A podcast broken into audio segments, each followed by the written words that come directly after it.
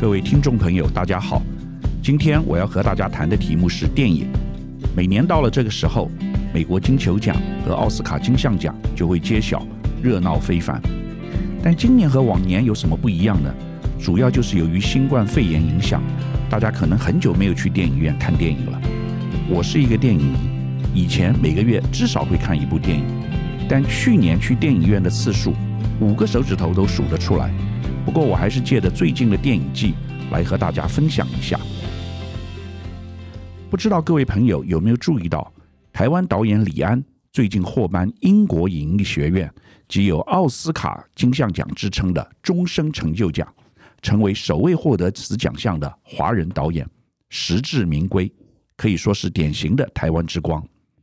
年轻的朋友可能不一定知道，李安成名始于一九九零年代初期。推出父亲三部曲，分别是《推手》《喜宴》和《饮食男女》，获得国际好评，至此走上国际舞台。我要特别和大家说，《推手》这部电影，这是李安的成名作，讲一个到美国去依亲的台湾老先生在华人社区生活的故事。他语言不通，为了让生活比较有乐趣，他到华人社区教太极拳，在一次外国人对他的侮辱中。大展身手，结果一战成名。这是一部小品，但实在是太好看了，故事好，演员好，我前后看了不下五六遍。我为什么特别提《推手》这部电影？不仅仅是因为这是李安的成名作，而是故事的背景和今年一部在美国非常轰动的韩国电影《梦想之地》（Minari） 有很多相似的地方。这部电影。讲的是韩裔美国人的家庭故事，改编自八零年代怀着美国梦而移居美国的韩裔美国人的故事。其实也就是本片导演郑李硕自传式亲身经历。这个外籍家庭努力的在阿肯色州经营农场，力争上游，最后终于获得成功。全片温馨而感人。梦想之地推出后得到广泛的好评。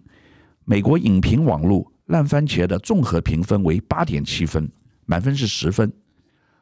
老美称赞本片展现亲密又揪心的家庭生活与文化同化过程。本片已夺下今年金球奖最佳外语片，这是继去年奥斯卡金像奖《寄生上流》拿下最佳影片后，韩国片再一次在国际影坛大放异彩。梦想之地被奥斯卡。提名六项大奖，包括最佳影片、最佳男主角、最佳女配角、最佳导演、最佳原著剧本以及最佳原创电影配乐。另外值得一提的是，这部电影的女配角尹汝贞虽然已经七十三岁，但是由于演技出众，已拿下全球很多影展的最佳女配角。接下来就要看是否能再接再厉，问鼎奥斯卡。最佳女配角奖。不仅如此，《梦想之地》的男主角 Steven Yeun 也获得今年奥斯卡最佳男主角提名，创下华裔演员首次被提名最佳男主角的纪录。由于最近美国仇视亚裔的氛围特别严重，所以一部电影能有两位亚裔演员同时入选奥斯卡奖，真的特别有意义。讲到韩国电影的成就。不得不对韩国文化产业竖起大拇指，刮目相看。因为像《梦想之地》不只是个别案例，韩国文化产业这几年在不同领域都持续有杰出的艺人向全世界输出，缔造惊人的纪录。去年，韩国男子乐团防弹少年团 BTS 推出英文单曲《Dynamite》，成为美国告示牌音乐榜空降的冠军单曲。而且打破 YouTube 最快破亿和破两亿的记录，也打破之前大家可能记得的 PSY，也就是江南 Style 最高拿下告示牌第二名单曲的记录。这说明了什么？就是韩国的文化作品，不管是电影或音乐，都是既叫好又卖座。反观台湾的文化作品，至今除了李安以外，很少人能够打进国际市场，都是针对台湾人的口味。我们来看一下去年台湾最卖座的电影，前五名分别是《鬼灭之刃》剧场版《无限列车篇》、失速列车续集《感染半岛》，天能 Tenant 神力女超人一九八四和另外一部《孤味》，只有《孤味》是本土制作，票房有一亿八千四百万，女主角陈淑芳更因本片得到金马奖最佳女主角。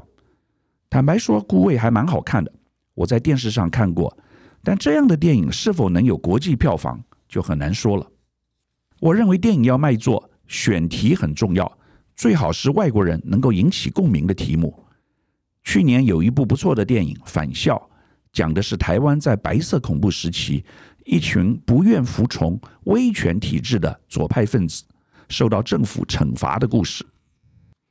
这部电影全台票房二点六亿元，获提名十二项金马奖，最后得到五项。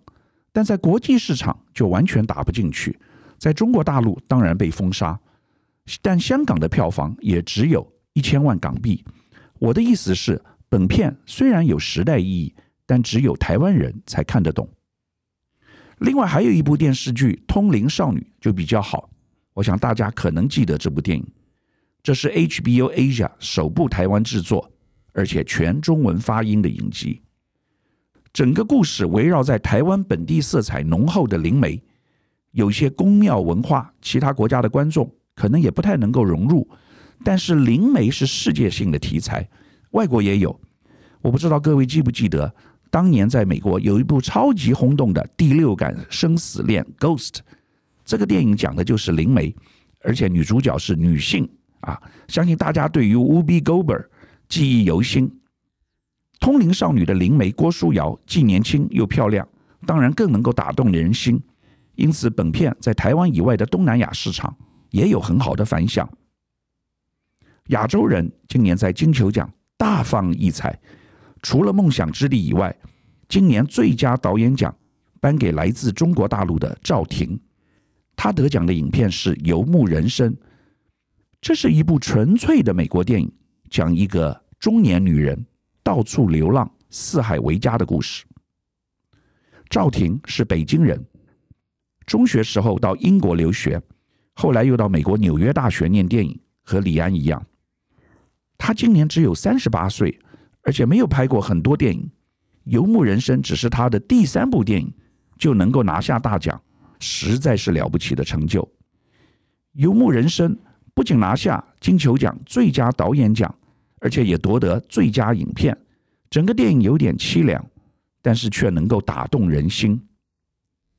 假如我们考量最近的中美贸易大战，还有美国发生敌视亚裔华人的事件，我们就可以了解赵婷的成就是多么的不容易。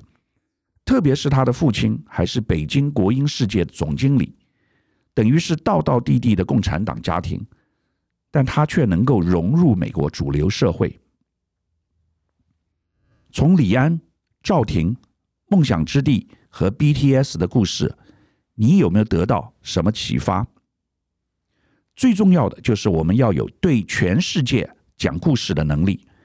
不管是音乐或电影，只要是艺术，就是无国界的，可以感动所有的人。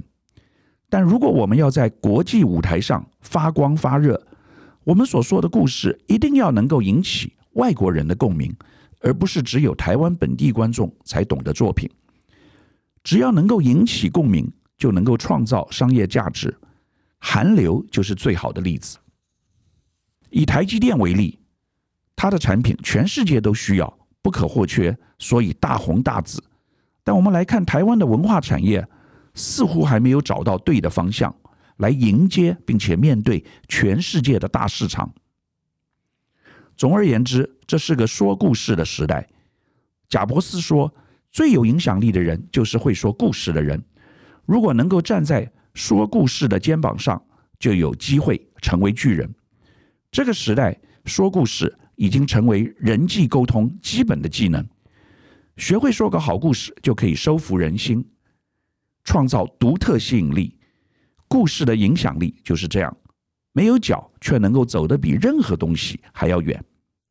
世界有可能是你的，但你必须自己去拿。怎么拿呢？让我们持续说一个有影响力的故事吧。本周美国上映的新片《哥吉拉对决金刚》创造了新票房纪录，首周票房就有近五千万美元的佳绩，是过去一年疫情以来的最佳院线票房成绩。这说明，虽然串流电影刚开始流行，但只要有好的内容，人们还是愿意回到电影院观赏大荧幕的刺激感。毕竟，像哥吉拉这种特效动作片，还是要现场体验声光才会觉得过瘾。我们期待未来有更多好的台湾故事，能够在国际舞台发光发热，创造出更多个李安。以上是本周我为您分享的趋势，感谢收听奇缘野语。